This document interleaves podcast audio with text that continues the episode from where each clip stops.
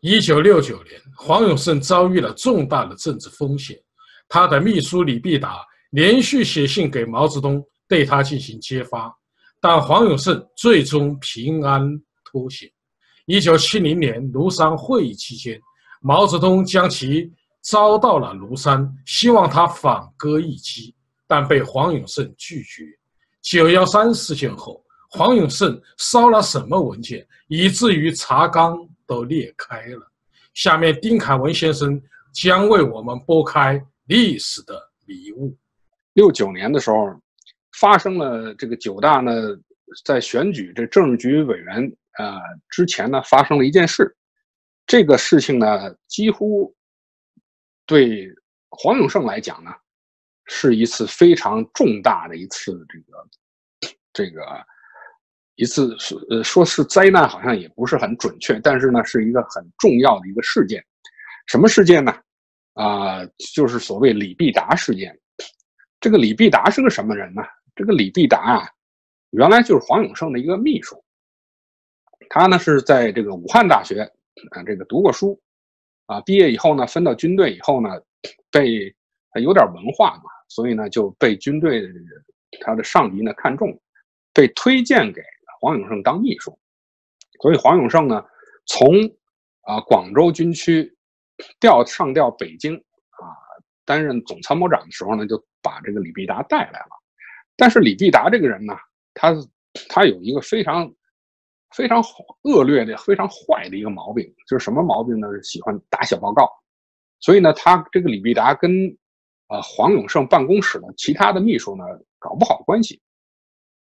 搞不好关系呢，但是他这个人呢又比较机灵，比较善于这个啊，善于这个呃打探一些个情况啊，比如说他这个他在，因为他在这个李必达在黄永胜的身边嘛，那毕竟他能知道黄永胜啊和他周围的这些，比如吴法宪啊、李作鹏、邱会作呀，他们之间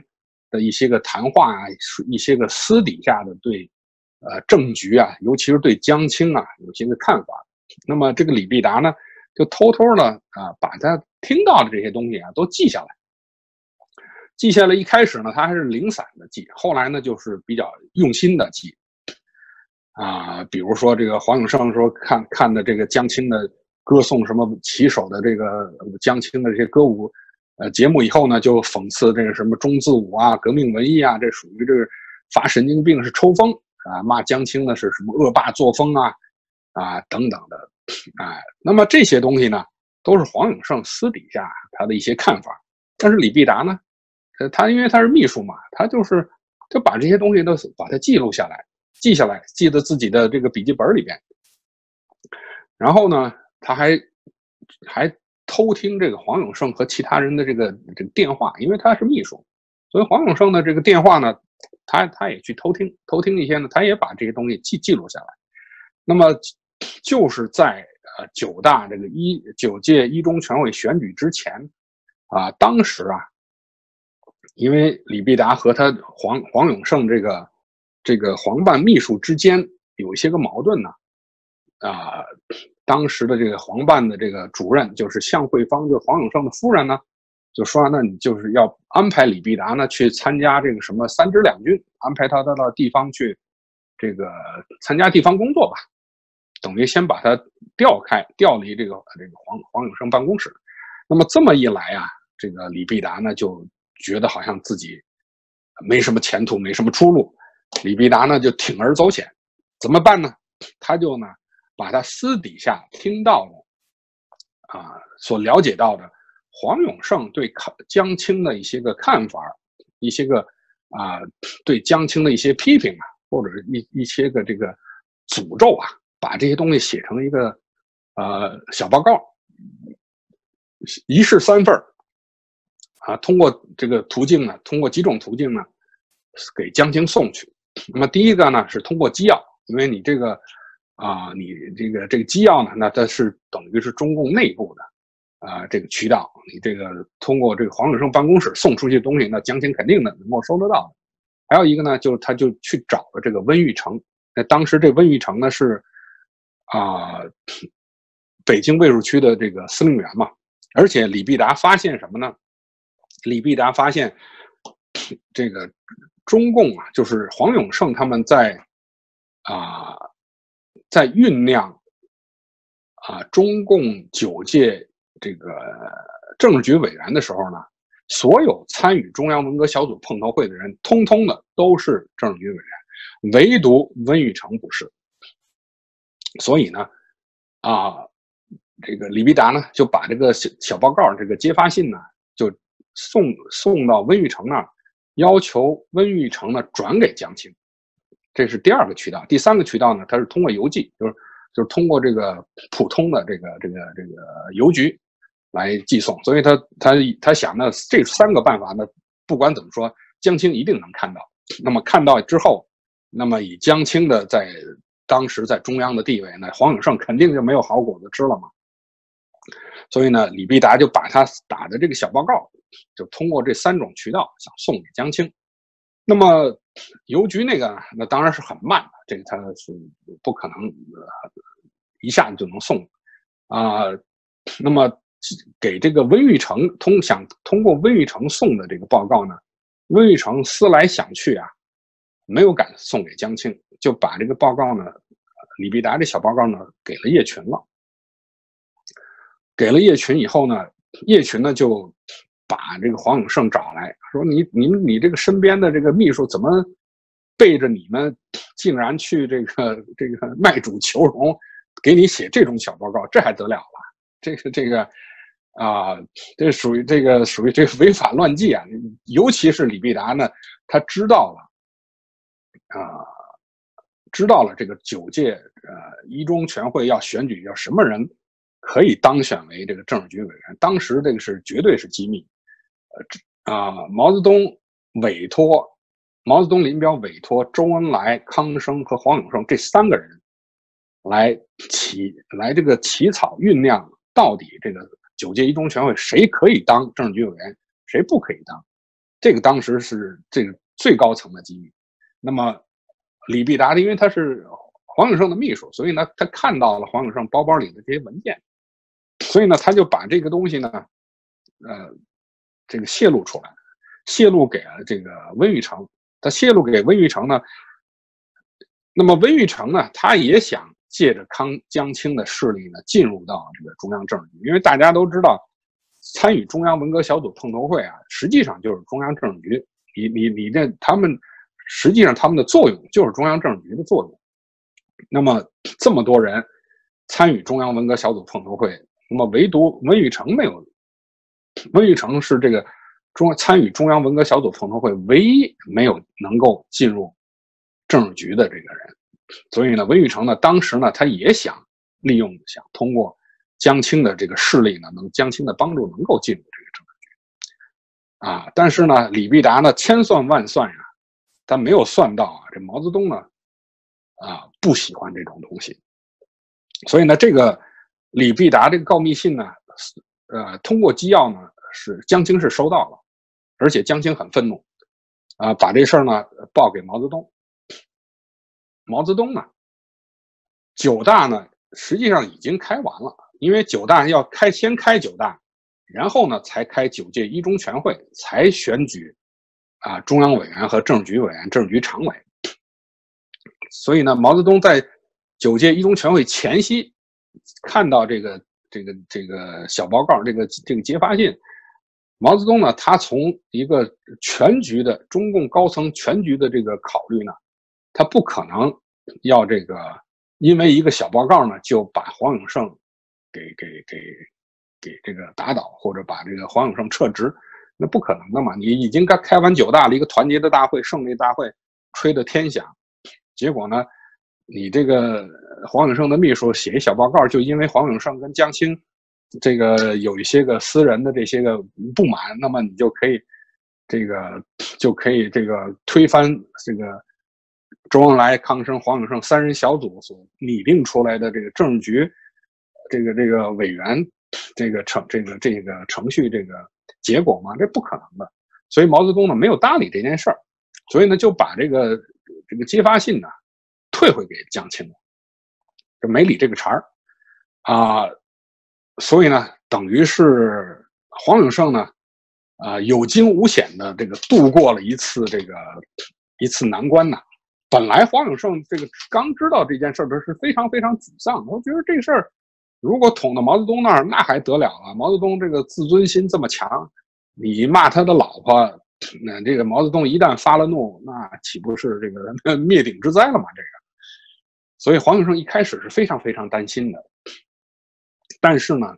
由于毛泽东的态度和周恩来的居中的这个涡旋了，啊，这个，所以这个基本上呢，九届一中全会还是按照原定的程序来进行。所以呢，呃，黄永胜他们这些人呢，啊，基本上还都顺利的当选为这个中共中央政治局委员。那么这个李必达这个卖主求荣，这个打小报告没成功怎么办呢？啊，被黄永胜呢，呃，把他呃派这个警卫先把他先把他抓起来，然后把李必达呢送送回广州军区这个这个这个关押。那当然，后来李必达呢，在这个林彪事件之后呢，又被啊说又被说是啊那个时候他就这个反对林彪啊，反对黄永胜啊，好像那个时候就多么英明啊，其实也不是这么回事儿只不过就是他这个有一些私人的那个恩怨的事情。啊，这个揭发这黄永胜，而且揭发黄永胜的事儿呢，都是黄永胜，呃，这个咒骂这个这个攻击这个江青啊，你这个也不能拿出来当做黄永这个当当成李必达这个反反这个反黄永胜的这个这个功劳啊，所以呢，这件事情呢，李等于是李必达这件事情呢，虽然给黄永胜造成了相当的。这个问题，但是毕竟还是有惊无险的过了关，啊，虽然毛泽东没有追究这件事儿，但并不并不意味着啊这件事儿就彻底的过去了。毛泽东这个人呢是这样，他是这个呃这点小事呢，他他也许他就不一定放在心里，但是如果你在大的事情上犯到这个你这毛泽东的手里，他将来他会这个这个大账小账总账跟你。跟你这个一块儿算，所以呢，事实上也看我们看这个后来林彪事件这个发生的时候呢，那你黄永胜毕竟你还是逃不过的。这个九大之后呢，黄永胜呢实际上就参与了，就是成为这个中央中共中央这个政治局委员，那么直接就参与了这个中央政治局的办公会议，也就是说，在这个周恩来的领导下呢，直接参与呃中共最高层的政治运作了。啊，那么在这种状况之下呀，啊，等于是啊，中央实际上呢，我们看他这个政治局里边，实际上是两派是分的还是非常清清楚的。一派呢，就是这个黄武、李秋他们这个军队以军委办事组为代表的这么一派；另外一个呢，就是什么江青啊、张春桥啊、姚文元啊这一派。那么这两派之间，在这个。中共高层的这个斗争当中啊，实际上是水火不容的，啊，江青呃在九大之后呢，这个啊中这个中央文革小组没有了，也不复存在了，他这个当年这个作威作福的这个衙门儿，呃呃已经已经消失了，那么实际的权力呢掌握在周恩来手里，而周恩来呢又得到。啊，军队方面的大力的支持，那么江青呢，只能干点什么了呢？那只能去搞他的样板戏了，搞点文艺革命这些事情。那么当初呢，大权在握的形势已经不复存在了。那么江青当然心里是不满的，对这件事情，所以呢，就 在这个政治局里边呢，政治局会议里边呢，就就啊搞三点四啊，就是制造了很多这个麻烦。那么周恩来呢，夹在这个里边呢。虽然周恩来主持中央政治局的工作，但是呢，他又不敢得罪江青，啊，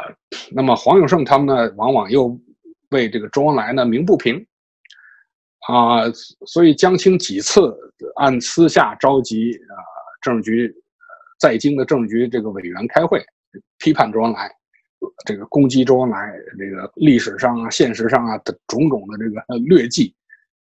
那么黄永胜他们是抵制的，啊，尤其是在七一年啊七零年啊五月份的时候呢，啊，这个江青召集了在京的政局呃这个委员开会，在会上就是大肆的攻击周恩来。那么完了以后呢，这个黄永胜马上就和吴法宪他们向这个林彪报告。林彪听了以后呢，就说林林彪马上表啊表了态，说呢江青在这个这这个私私底下召开这种会议这种做法，这是这是这是不对的。而且呢，对周恩来的这个攻击呢，也是违反违反组织纪律的，所以呢，要求黄永胜呢，啊，向毛泽东去做汇报。然后呢，马上就这个打电话，在毛家湾马上打电话给王东兴，王东兴就安排黄永胜、吴法宪呢到到这个毛泽东的地方，哎，他们去了以后呢，这黄永胜呢就就把江青在会上。说的一番这些个话呢，就向毛泽东说了。当然，毛泽东心里很清楚，黄永胜来告状呢，实际就是林彪来告状了。那么，但是呢，毛泽东呢，实际上是偏袒江青的，所以就是，呃，说几句不疼不痒的话，说啊，这个江青呢，只是他自己的看法了，他这么说也是不对的，啊，但是呢，你们也不要到外边去传了，这事儿呢，我也不会去讲，你们也不要再去说了，啊，你们要说多了以后呢，传出去呢，对你们也不利。实际上呢。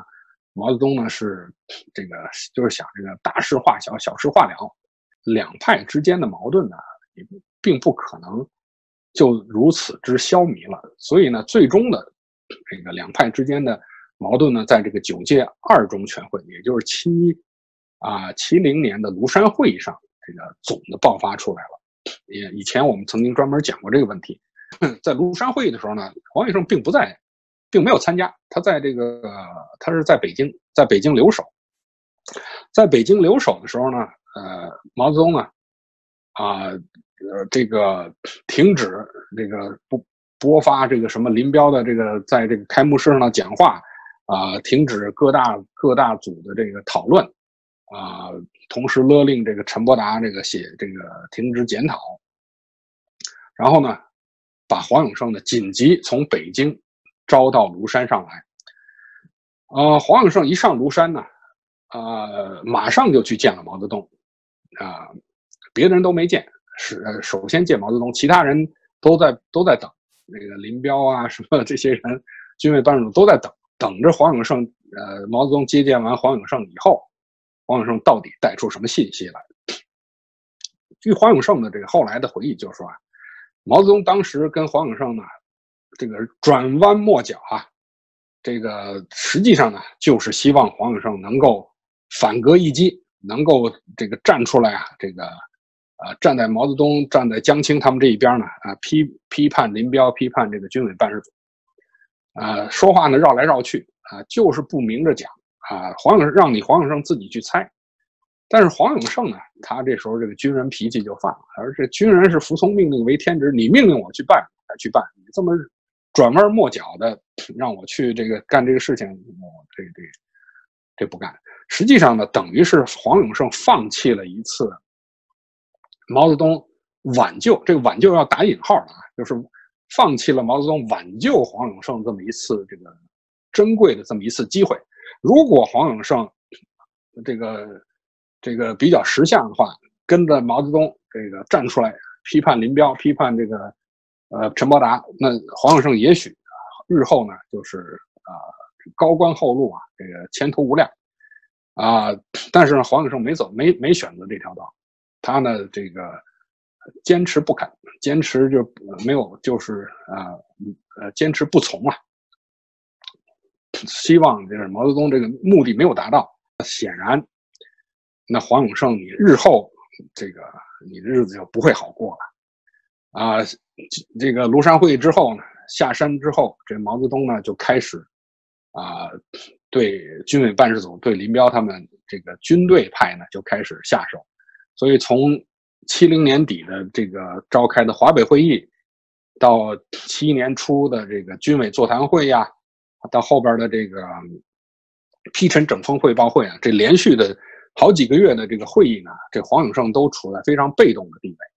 都是不断的要做检讨啊，这个写写检查，啊，划清与这个陈伯达的这个界限呐，啊，自我自我批判呐，自我自我揭发呀，啊，搞得黄永胜他们是这个焦头烂额。所以呢，所以我们看，如果黄永胜当初在庐山会议上，这个跟随着毛泽东反革一击，所站到所谓革命路线上来，那么，那么黄永胜就后边就不会有这么多的，不会有这么多麻烦的。但是黄永胜自个儿呢，他认为说我是，呃，一心干革命啊，这个呃呃，无愧于这个这个这个党和人民，哎，他是这么想的。所以呢，他这样的表现呢，他当然自然而然的就会被划到这个林彪集团。当这个林彪事件发生的时候呢，黄永胜呢，自然就会当被当成了这个林彪的死党，啊，被这个关押审查。那么林彪事件之后啊，黄永胜到底都有哪些罪名啊？我们看这个中央，他发了几个啊，有关呃林陈反党集团反革命罪行啊，等等等等，有这么若干的这个罪行。那么黄黄永胜到底都有哪些罪行啊？啊，当时给黄永胜定的是六个六条啊。第一是这个林彪呢，在跑逃跑之前呢，给黄永胜写了一封信。第二呢，是这个黄永胜呢同意。啊，参与搞林彪那个五七工程纪要，啊，第三个罪名呢是说黄永胜呢在这个林彪这个事件之前呢，啊政变之前呢和这个叶群呢电话频繁的电话联系。第四呢，这个黄永胜呢还偷偷呢啊向这个林彪方面呢啊递送情报。那么第五点呢是企图啊这南逃广州另立中央。那么第六点呢，就是九幺三以后呢，烧毁、销毁这个罪证。那么这六条罪行能不能啊站得住啊？那么我们现在来看呢，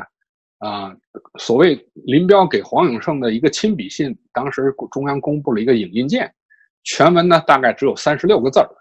是说什么呢？说永胜同志很惦念你，往任何时候都要啊乐观，保护身体。有事时可与王菲同志面洽，敬礼林彪。这王菲是谁呢？王菲就是空军的这个啊副参谋长。那么这封信呢，啊，实际上呢，跟所谓什么政变的没有任何关系。就从这个字面上来看，也都他这说的都是很都是这个这个没有任何什么政变这方面的内容。也就是说。往任何时候都要保保都要乐观保护身体，有事儿可以和王菲这个面洽啊！而且呢，这个信呢，这个黄胜也没有收到。那么这个这信到底是不是真的？当时呢，这个据这个邱会作的这个回忆啊，他当时就是他们在倒台之前呢，啊，在开这个中央政治局会议的时候呢，这个下边的这个警卫部队呢，把这个。搜到的这个信的这些个资料呢，拿到中央政治局会议上来开会的时候，拿给他们这些人看。这个邱会作看到的第一眼就是就认为这个信是假的，这个绝对不是林彪亲笔写的。那么实际上，后来呢，也没有任何的证据证明说这封信呢是呃林彪写的啊，而且呢，要说要跟所谓反革命政变呢能够。能够牵扯上的这个关系呢，这更是很牵强，这没有什么啊，没有什么说服力的。那么第二点呢，说这个所谓黄永胜同意搞什么五七一，那么这个呢，仅仅是啊林立果这个小舰队里边的其中的一个叫李伟信的人的一个他的这个揭发的一个一个孤证，没有任何证据证明黄永胜他们知道这个武器工程纪要。啊，那当然也更谈不上这个参与嘛。他知道，他根本都不知道有这个东西呢，他怎么能同意，怎么能参与呢？所以这个这个罪名呢，也是不能成立的。那么第三个呢，就说呀，说他这个政变前夕呀，啊，黄永胜和这个叶群呢电话这个频繁联系，这个电话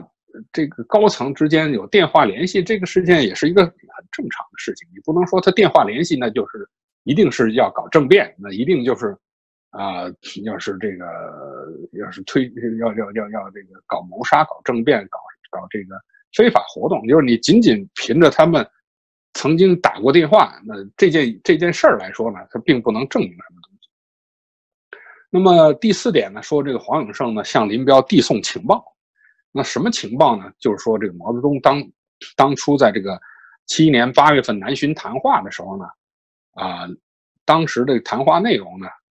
是武汉军区的政委刘峰报告给了报呃啊。报给了李作鹏，告诉了李作鹏。李作鹏回到北京以后呢，又把这事儿呢告诉了这个黄永胜。黄永胜呢又把这个内容呢又打电话呢告诉了这个叶群。所以呢，在那个时候啊，在那个年代里面，毛泽东的这些个谈话呢，当时都被作为最高指示啊，高级干部底下这个私私下里这个这个传播呢，也不是一件什么稀奇的事情。黄永胜把毛泽东谈话内容告诉了叶群，就构成了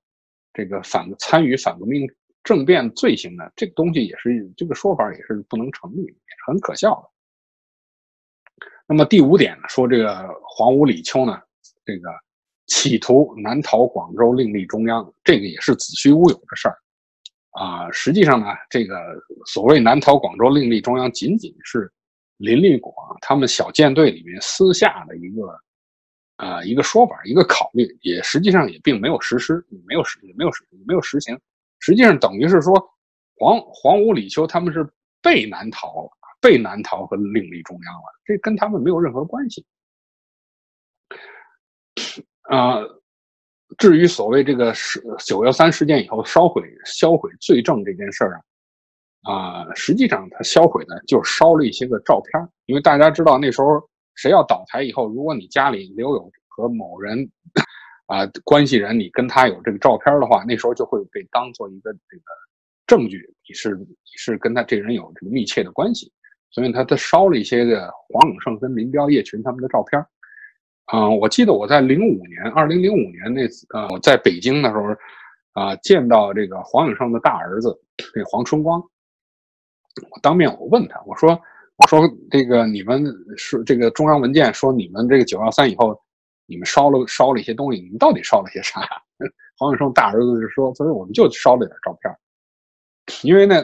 呃那个中央文件说他们烧的烧的就把那个茶缸子都烧炸了。他说呢，因为这照片呢不是不好烧啊，他说你一烧你才知道，说纸你一烧就就就烧完了，那个照片呢它是里边它因为它有些这个。有一些那化化学成分在里边，所以呢，并不是那么容易烧的，所以烧来烧去呢不好烧，所以呢，以至于把一个什么茶缸子都给是这个这个给给烧裂了。真正的这个什么文件呢？所有的有关的重要文件，他们一件都没有烧，只不过就烧了点照片而已。所以我们看呢，基本上这个所谓销毁罪证这件事呢，也也是不能成立的啊。当时这些做法呢也很正常，这就是一种自保嘛。啊，当一件事情呃发生对你会产生重大的政治影响的时候，谁都会谁都会害怕。那么在当时的这个高级干部当中，啊，凡有这种状况的，那都是啊都都会都会采取的一种自保措施。你像这个，据那个呃毛泽东的那个那医生那个李志李志绥先生的回忆。他们这个汪东兴带着人去呃查抄毛家湾，查抄林彪的这个住所，把凡是林彪、叶群与周恩来的照片，通通的都拿出来，把这些照片都给了周恩来了。那什么意思呢？那意思就是说，这些照片也不，你周恩来跟林彪、叶群他们之也有很多很多的来往和关系嘛。那些照片如果也都公布出来，那难道不能证明你？周恩来和你和和和林彪是是这个这是是这这同党嘛，所以周恩来当时是非常感激的。这个是李志绥那个回忆录里边，呃，所所披露出来的一个一个故事了。这六项罪名都是都是不能成立的。那么到了八零年、八一年两岸审判的时候呢，基本上呢，啊，就只能戴给他给黄永胜戴一些空空泛的、空洞的一些个大帽子了。比如说，这黄永胜是这个领导组织这个反革命集团，啊，以这个推翻什么人民民主专政为目的啊，领导组织这么一个呃反革命集团啊，等等等，这个是很宽泛的。啊，这这这很笼统、很宽泛的这么一个莫名其妙的这么一个一一个上纲上线的大帽子。那么至于黄永胜真正的给他定的什么罪名呢？说黄永胜呢诬陷啊、迫害啊这个革命干部啊，比如说举个例子，他说这个这黄永胜这个在那个彭德怀的这个在彭德怀专案上面写，呃，说这个说这个这个彭德怀是应该。啊，这个要严肃处理的。大家知道，这彭德怀这案子，的不是六，不是黄永胜那时候定的。那早在这个五九年庐山会议的时候，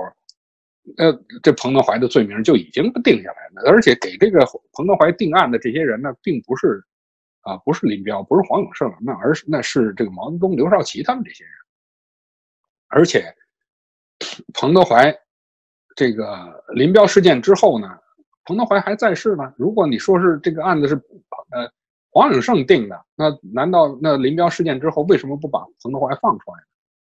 对吧？那么彭德怀实际上是到呃最后呢是死在这个一九七四年嘛，那都这个林彪事件都是这三年之后的事儿了。所以呢，实际上呢，我们看这个中共搞的这个两岸审判，八零年、八一年搞的这个两岸审判，实际上呢，他们已经知道了。就是黄屋李秋他们这几个人，跟林彪事件没有什么牵连，没有什么必然的关系，啊，没有参与什么五七工程机要，没有什么南逃广州另立中央，更没有什么啊阴谋暗杀毛泽东这些事儿，通通的都没有。实际上，他早在一九七三年的时候，这个事情就已经搞清楚了，啊，但是为什么在两岸审判的时候，仍然要把黄屋李秋作为林彪集团这个？来这个来来进行这个打击呢？其实这也是，啊，邓小平啊、彭真呐，他们出于一种政治上的需要。这个文化大革命，啊，毕竟这个搞得天下大乱，那么总要有人来承担责任。那毛泽东呢，呃，责任仅仅是这个伟大的这个无产阶级革命家这个犯了个错误，错误的发动了，那么被林彪和江青这两个反革命集团所所利用了。哎，所以，所以从政治上来考虑呢，那这个文化大革命这个这个黑锅呢，就必须要由林彪和江青这两个集团来这个背，所以呢，这个黄永胜呢，也就不可避免的被啊两岸审判被这个中共中央呢定为这个所谓这个反革命集团的主犯之一，那么给他判了这个十八年的徒刑，啊，还剥夺政治权利五年。但实际上呢，过了大概八一年判审判完了之后呢，没多久，啊，就保外就医了，就把黄永胜他们这几个人呢安排安置到外地去，就不让他们待在北京。嗯，黄永胜呢就被送到被安置到青岛，每个月给个一百块钱生活费，反正把你养养起来。那么黄永胜呢身体一直不好，这个最后是八三年的时候呢，这个患肝癌去世了。也就是说，他是在这个林彪这个四员大将里面呢去世最早的。那么很可惜呢，就是没有留下他的这个回忆录，没有像这吴法宪啊、李作鹏啊、邱会作他们能够留下回忆录。但是据说呢，他是有一些个这个录音带，他有一些个呃录音啊留下来了。那么后来呢，他的这个啊三儿子，这个黄春耀，那么在二零一零年的时候，这个写了一本这个。军人永胜这本书，呃，它是叫做是原解放军总参谋长黄永胜将军前传，也就是说呢，他这本书呢，基本上写的是黄永胜，呃，早年参加革命，一直到啊建国之后，但是文革那段期间呢，他没有写。呃，据我所知啊，这个黄永胜传呢，啊后传，这个他号称是前传。那么后传呢？据说呢，现在香港呢，他们就已经写好了，可能会啊，在明年这个会正式出版啊啊。那么我我们也很希望能看到这个黄永胜这个后传，那么是这个写的怎么样啊？基本上来看呢，我们看黄永胜这个人呢，基本上他是一个很无望的，这这在这个在军队里边呢，呃。本来是长期从事军队的工作，如果不如果不是杨云富事件被从啊广州军区司令员的这个位置直接调到北京来工作，黄永胜应该可能会后来像其他的那些个呃大军区的人，可能应该没有什么大问题。比如像什么杨什么杨得志啊、韩先楚啊、什么曾思玉啊这些个人，大概也就跟他们一样，不会有什么大问题。但很可惜，就是呃黄永胜呢被卷到了这个政治漩涡里面来。那么由于林彪的倒台呢，他也很不幸的。被打成了所谓这个反党集团主犯，那么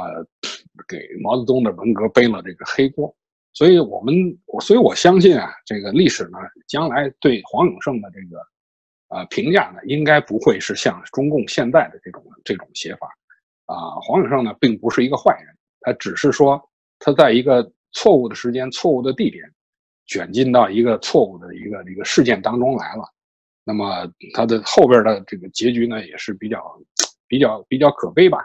那么希望呢，我们能够早日呢能看到这个黄永胜这个后传的这个出版。另外呢，这个黄永胜他本人呢，他应该得到一个比较公正的一个比较客观的一个评价。好，谢谢大家观看，咱们下一期节目再见。